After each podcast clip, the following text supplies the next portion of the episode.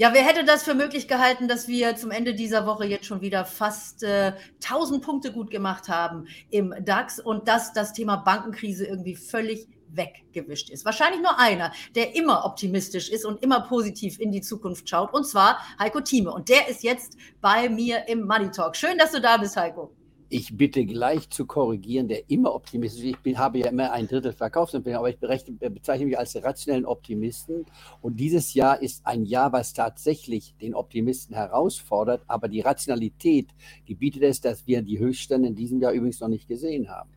Aber diese, dieses, äh, Optim dieser Optimismus und dieser rationale Optimismus, das ist ja im Moment gerade etwas, was wir wirklich mal hinterfragen müssen. Denn woher kommt denn bitte schön an den Märkten dieser Optimismus? Also wir haben noch vor ein paar Tagen wirklich davon gesprochen, dass die Bankenwelt zusammenbricht, dass wir hier äh, die Deutsche Bank beerdigen können. Was war da nicht alles los in den letzten Tagen? Und der Markt steigt einfach weiter. Also das macht doch irgendwie keinen Sinn. Doch, es macht sehr viel Sinn, Carola, wenn du dich fragst, wer hat denn den Markt runtergeredet? Das war im Grunde genommen unsere Innung, das waren die täglichen Kommentare. Ich gebe ja nun seit 1986 sechsmal in der Woche einen täglichen Kommentar ab. Ich gehörte also nicht zu den Pessimisten, sondern sagte, das sind Kaufchancen. Du warst dabei in der Moderation in Frankfurt beim Börsentag Anfang März. Äh, ich hatte die Leute überrascht, indem ich sagte, es geht weiter nach oben. Die Fakten stehen auf der Seite der Optimisten, wenn man so will. Warum? Weil wir mit dem Problem fertig werden können. Wir haben erhebliche Probleme und diese Probleme werden nicht nur in diesem Jahr vor, äh, anstehen, sondern auch im nächsten und übernächsten Jahr. Aber wir können die Probleme lösen und wir handeln ja in der Börse. Die Börse hat eine andere Logik. Die Börse argumentiert mit Fakten und die Gerüchte, weil die Credit Suisse pleite ging. Ja, sie war ein Unternehmen, was schlecht geführt war. Sie war so, wie die Deutsche Bank vor etlichen Jahren da war, wo vorher Serving die Deutsche Bank übernommen hat oder die Führung übernommen hatte und jetzt eine solide Führung vornimmt. Alle Banken können nicht pleite gehen. Wenn die äh, äh, äh, Silicon Valley Bank pleite geht, war das ein ganz simpler Grund. Sie haben Kunden gelockt, indem sie ihnen höhere Zinsen anboten als die Konkurrenz und haben es dann refinanziert mit scheinbar sicheren Staatsanleihen, haben nur nicht bedacht, dass diese Staatsanleihen im Zinsniveau steigen würden, wenn die Notenbank ihre Leitzinsen anzieht, was sie ja gesagt hat und auch getan hat. Und damit würden ja die Staatsanleihen, die man als Gegengewicht hat, ganz drastisch fallen. Und damit kam eine Unbalance zustande. Und das hat den Crash dieser Bank beziehungsweise das Auslöschen dieser Bank kreiert. Genauso bei der Credit Suisse. Man hat unseriöse Geschäfte gemacht diese Geschäfte, die lohnten sich nicht. In anderen Worten, wenn eine Bank sich richtig finanziert, solide arbeitet, passiert nichts. Wenn eine Versicherung richtig arbeitet und solide arbeitet, dann passiert nichts. Deswegen eine Allianz, ein ganz klarer Kauf zum Beispiel oder eine Empfehlung, wie man sagen kann, unter 200. Wenn man die Deutsche Bank sich anschaut, das war ein Schnäppchen, als sie bei 8 Euro war. Da konnte man also entweder sich einen Hebel kaufen, der brachte in einer Woche 100 Prozent ein, oder man sagt, ich kaufe mir die Deutsche Bank. Warum? Weil sie tatsächlich aus meiner Sicht das Potenzial hat, 15 bis 18 Euro in den nächsten neun bis 15 Monaten zu sein. Warum? Weil sie im Geschäftsbereich tätig ist. Und was wir sehen, ist eines. Und dann schließe ich mir einen Monolog ab. Wir sind in einer wirtschaftlichen Phase, wo die Herausforderung ist folgendes. Wir haben Riesenprobleme, geopolitisch gesehen. Ukraine-Krieg als Stichwort nur mal eins genommen. Es gibt andere Probleme dabei, Russland, China etc. etc. Europa, wie man sich zusammenraufen kann. Aber die Unternehmen werden an der Börse gehandelt. An der Börse werden nicht nur Unternehmen gehandelt, sondern nur die Goldmedaillengewinner. Du hast es mit den Spitzensportlern der Welt zu tun. Und das ist der Grund, weswegen die Börse weiter steigen kann, weil hier das Potenzial noch nicht ausgeschöpft ist. Aber lass uns noch mal diese Bankenthematik beleuchten, denn das, was du gerade geschildert hast, was äh, das Problem der Silicon Valley Bank war, äh, dass die also quasi äh, zu viel Zinsen gezahlt haben haben und das Ganze dann refinanziert haben, eben mit ihren äh, äh, Staatsanleihen. Dieses Risiko schlummert doch aber auch bei anderen Banken möglicherweise. Das war doch das, was wir in den letzten Wochen immer wieder diskutiert haben, dass da ein riesiger Berg von diesen Anleihen in den Bilanzen der, der Banken schlummert. Und solange ja. die Zinsen so hoch sind, wird dieses Problem nicht kleiner. Doch das Problem äh, wird nicht kleiner, sondern das Problem existierte bei den Banken nicht. Die haben sich nicht so dumm refinanziert, wie die Silicon Valley Bank es gemacht hat. Sie hätte ja wenn sie den äh, normalen Modalitäten gefolgt wäre, wie Banken, die über 250 Milliarden nicht wahr, äh, Bilanzsummen haben, dann wäre das nie durchgegangen. Hätten die Aufseher gesagt, bitte, das könnt ihr nicht tun, was ihr macht. Man hat spekuliert, ich wiederhole nochmal, man hat Kunden gelockt, indem man ihnen einen Zins anbot, der nicht realistisch war und refinanzierte sich mit langfristigen Staatsanleihen, wo man wissen musste, dass diese im Wert fallen würden. Denn der Leitzins geht weiter nach oben. Frau Lagarde hat das immer wieder betont. Wir sind noch nicht am Ziel. Wir sind auch in Amerika noch noch nicht ganz am Ziel, fast schon, aber nicht ganz.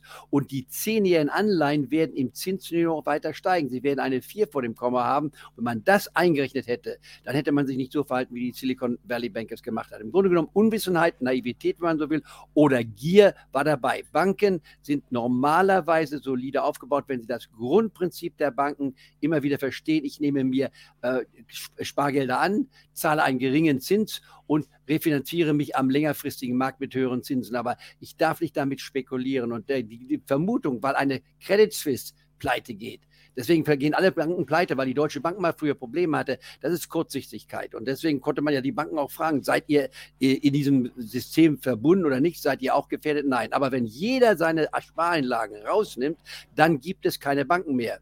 Äh, das ist ein ganz simples Prinzip. Das heißt, wenn wir das Vertrauen unterminieren, und das wurde in den Medien sehr stark unterminiert, für mich als rationellen Optimisten eine einmalige Chance, sich einzukaufen, ob jetzt Commerzbank, ob jetzt die Deutsche Bank nimmt oder die BNP Paribas nimmt, spielt da gar keine Rolle. Oder in Amerika, wenn man sich anguckt, die großen Banken, die kann man durchaus nehmen. Bei der First Republican Bank, das ist ein Fragezeichen, ob sie es schafft oder nicht. Aber eine Charles Schwab zum Beispiel, ja, die haben Kundengelder von über fünf bis sechs Billionen. Äh, die werden nicht aus dem Geschäft gedrängt werden, trotz aller Gerüchte. In anderen Worten, die Banken sind besser aufgestellt, als befürchtet wird. Es macht die eine oder andere Pleite geben. Das ist bei den 5000 Banken, die wir in Amerika noch haben, natürlich möglich. Aber davon jetzt einen Flächenbrand zu kreieren, ist falsch. Es sei denn, die Bildzeitung schreibt, holt mal bitte die Hälfte eurer Depositen ab von den Banken, dann hätten die Banken Schwierigkeiten. Aber das wäre ein Alarm, so wie man sagt, es brennt im Kino und jeder versucht, den Ausgang zu erwischen. Dann gibt es natürlich eine Trampelei. Und ich glaube nicht, dass es dazu kommt. Aber das ist nochmal der nächste Aspekt, denn das haben wir ja auch bei der Deutschen Bank gesehen, dass da natürlich dann die Shortseller auch auf den Plan gerufen werden werden. Und das ist ja im Grunde genau das, was auch bei den Banken passiert. So ein Bankrun, ja, der kann ja eine durchaus gesunde Bank auch ihr Leben kosten. Und das ist ja genau die Frage. Muss ja gar nicht die Bildzeitung sein, aber es sind ja eben diese Shortseller, die dann da auch ihre Medien-Outlets mit dabei haben und dann halt einfach so eine Angst kreieren. Und diese Atmosphäre hatten wir doch. Also könnte es von der Seite nicht sein, in diesem fragilen System, in dem wir im Moment gerade sind, dass da doch nochmal der ein oder andere sagt, wir nehmen uns jetzt hier diese eine Bank vor, die sind eh schon so ein bisschen in der Diskussion und da hauen wir jetzt mal drauf und dann kommt die Panik und ein Bankrun. Äh, oder das Gegenteil, dann haben die ihre Lehrposition aufgebaut und müssen sich dann eindecken, wenn die Deutsche Bank, wie ich nach wie vor meine, in 9 bis 15 Monaten zwischen 15 bis 18 Euro handelt, dann werden die sich wundern, dann müssen sie sich zwangsweise eindecken. Das ist immer wieder natürlich die Herausforderung der Börse. Es gibt zwei Meinungen und äh, mal hat die eine Meinung, mal die andere Meinung recht, aber wenn die Fundamentalfakten mit hineingenommen werden und man etwas längerfristig denkt und nicht nur den Rückspiegel benutzt, sondern nach vorne schaut, warum sollten die Banken denn untergehen? Die Banken können sich finanzieren, es sei denn, sie wären, wenn man sich hineinschaut, so schlecht refinanziert worden, dass sie sogar noch Negativzinsen hineingenommen haben für ihre langfristigen Anlagen. Das wäre natürlich negativ. Aber wenn sie sich richtig finanziert haben, beziehungsweise einen normalen Standpunkt vertreten, oder wenn ich jetzt mal arrogant sein darf, wenn sie mal mein meine Meinung angehört hätten, die ich seit Jahren vertreten habe, ich sagte, die Negativzinsen ist der größte Quatsch, den es gibt. Wer sich daran gehalten hat, der konnte damit ganz gutes Geld verdienen. Trotz aller einiger deiner Zuhörer, die dann sagen, oh, der Heiko Thieme liegt da permanent schief. Ja, mein Gott, nochmal ist es eine Schieflage, wenn ich sage, wir kriegen in diesem Jahr eine Hosse. Nicht wahr? Und die Hosse haben wir schon gehabt und die geht aber weiter. Jetzt ist die Frage nicht die Vergangenheit, sondern wir müssen uns ja fragen, was passiert nach dem ersten Quartal? Übrigens das zweitbeste Quartal für den Freiverkehrsmarkt in Amerika in zehn Jahren. Das sollte uns auch zum Nachdenken anregen. Warum? Weil Technologie uns weiter treiben wird, weil die Unternehmen mit den Problemen größtenteils fertig werden. Es gibt einige, die schaffen es nicht, aber die Weltmeister in der Börse Sie werden damit fertig werden und der Markt geht weiter, wenn auch unter Schwankungen. Wir sind in der stärksten Börsenphase noch bis Ende April. Dann kommt die Sommerlochphase, wo wir nochmal fünf oder zehn Prozent zurückgeben können. Und dann die Frage, wo stehen wir am Jahresende? Und da bleibt es bei mir. Ich habe das ja schon im September letzten Jahres formuliert. Wir werden in diesem Jahr die 17.000 Marke sehen können beim DAX und sehr anspruchsvoll ist meine Prognose beim Dow Jones. Da rechne ich mit 38.000. Garantiert ist sowas natürlich nie, aber das ist die Projektion. In anderen Worten, ich nutze Schwäche aus zum Einkauf, wie wir es gerade neulich hatten und warte jetzt ab. Ich mache jetzt sogar temporär Leerpositionen auf die Indizes, weil ich glaube, wir können mal durchatmen. Aber der Trend, der Trend bleibt nach oben gerichtet und das wird die meisten deiner Zuhörer die meisten Profis und die meisten Laien sehr, sehr wundern. Und diejenigen, die im Tageshandel sind, den sagt, nur eins gesagt. Tageshändler, nur 20 Prozent von ihnen sind erfolgreich, 80 Prozent verlieren Geld. Das sollte man wissen. Dann lass uns doch mal den, den einen wesentlichen Punkt auch angucken, auf den es ja auch ankommt. Und ich glaube, das ist das, was im Moment auch viele der Privatanleger spielen, dass sie nämlich davon ausgehen, dass die Notenbanken jetzt in diesem Jahr wirklich Signale senden, dass sie nicht weitermachen mit den Zinsanhebungen. Du hast gerade gesagt, die Frau Lagarde wird es tun, die wird weitergehen und in Amerika steigen die Zinsen auch weiter. Äh, ich glaube, der Markt erhofft sich jetzt also auch äh, mit der, der, aktuellen schwierigen Situation, die wir in den letzten Wochen hatten äh, in den, äh, bei den Banken, dass dann Signal der Notenbanken kommt. Und die Notenbank in Amerika hat ja auch schon wieder Geld in den Markt gegeben, als es so ganz äh, schwierig wurde in der Bankenwelt. Also das heißt, die lassen uns nicht im Regen stehen. Und ich glaube, das spielen viele Anleger jetzt, dass sie einfach sagen, die werden uns retten, egal was kommt und wahrscheinlich die Zinsen in diesem Jahr doch schon senken. Ich glaube, du siehst das etwas anders.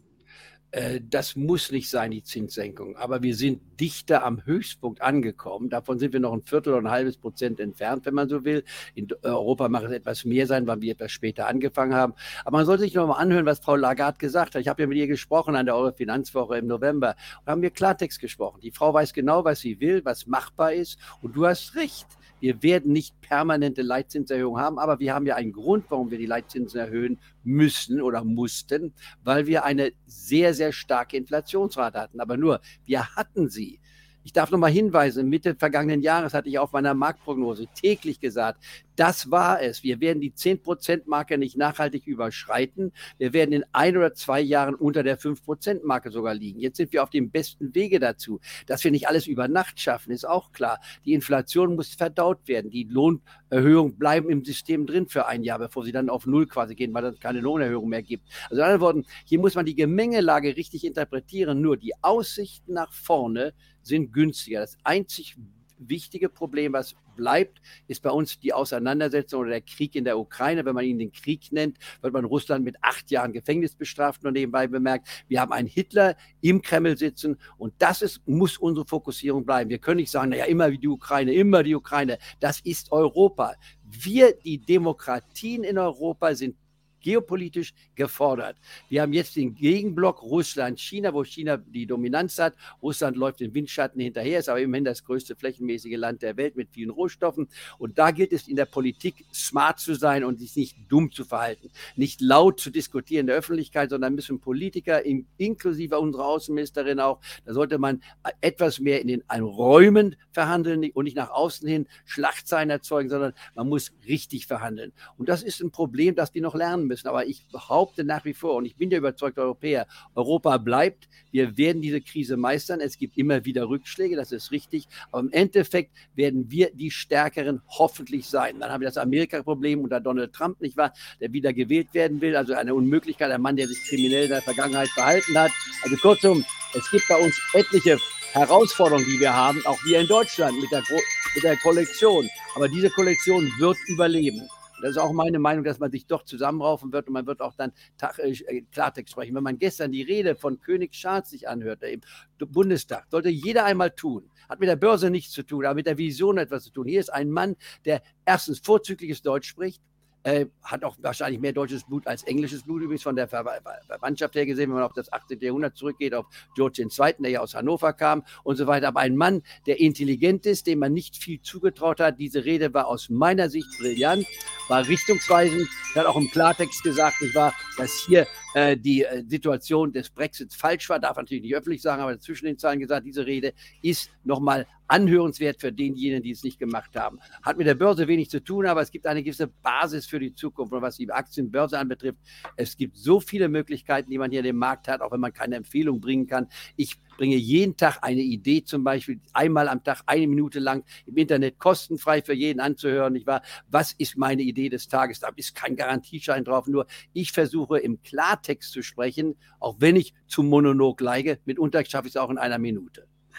Und das verlinke ich natürlich hier mal unter dem Video. Für euch ganz wichtig, ist natürlich alles keine Anlageberatung hier, sondern Information. Und ihr kennt ja den Heiko Thieme mit seinen Monologen. Ich liebe es im Money Talk. Hier klingelt bei mir gerade das Telefon, macht überhaupt nichts. Ich kann schnell das Telefon ausschalten. Du sprichst einfach weiter. Und es ist insofern wunderbar, mit dir die Interviews zu führen. Ich danke dir erstmal für heute. Alle, die neu auf dem Kanal sind, lasst mir ein Abo da. Darüber würde ich mich freuen. Und wir sehen uns ganz bald wieder äh, hier im Money Talk und dann auch mit Heiko Thieme, mit weiteren super Experten. Aber Heiko ist natürlich mir einer der Liebsten. Und insofern danke dir, Heiko. Bis ganz bald. Alles Gute, bis zum nächsten Mal und bitte bleib positiv, aber es gibt auch einige Klippen zu überwinden. Wir werden auch nochmal den DAX unter 15.000 sehen, aber das ist dann die Chance und nicht das Risiko. Die 14.000 Marke können wir ins Blickfeld bekommen. Wir müssen die 14.000 Marke nicht unterschreiten. 13.000 kann man vergessen und 17.000 ist die Zielrichtung bis zum Jahresende. Das wäre die Hauptmessage für jeden, der sich das anhören wollte. Sehr wunderbar, sehr schön und wie gesagt, bei dir täglich also in einer Minute eine Idee, was man mit seinem Geld Geld machen kann. Das finde ich eine super Sache. Danke dir für heute und bis ganz bald. Bye, bye.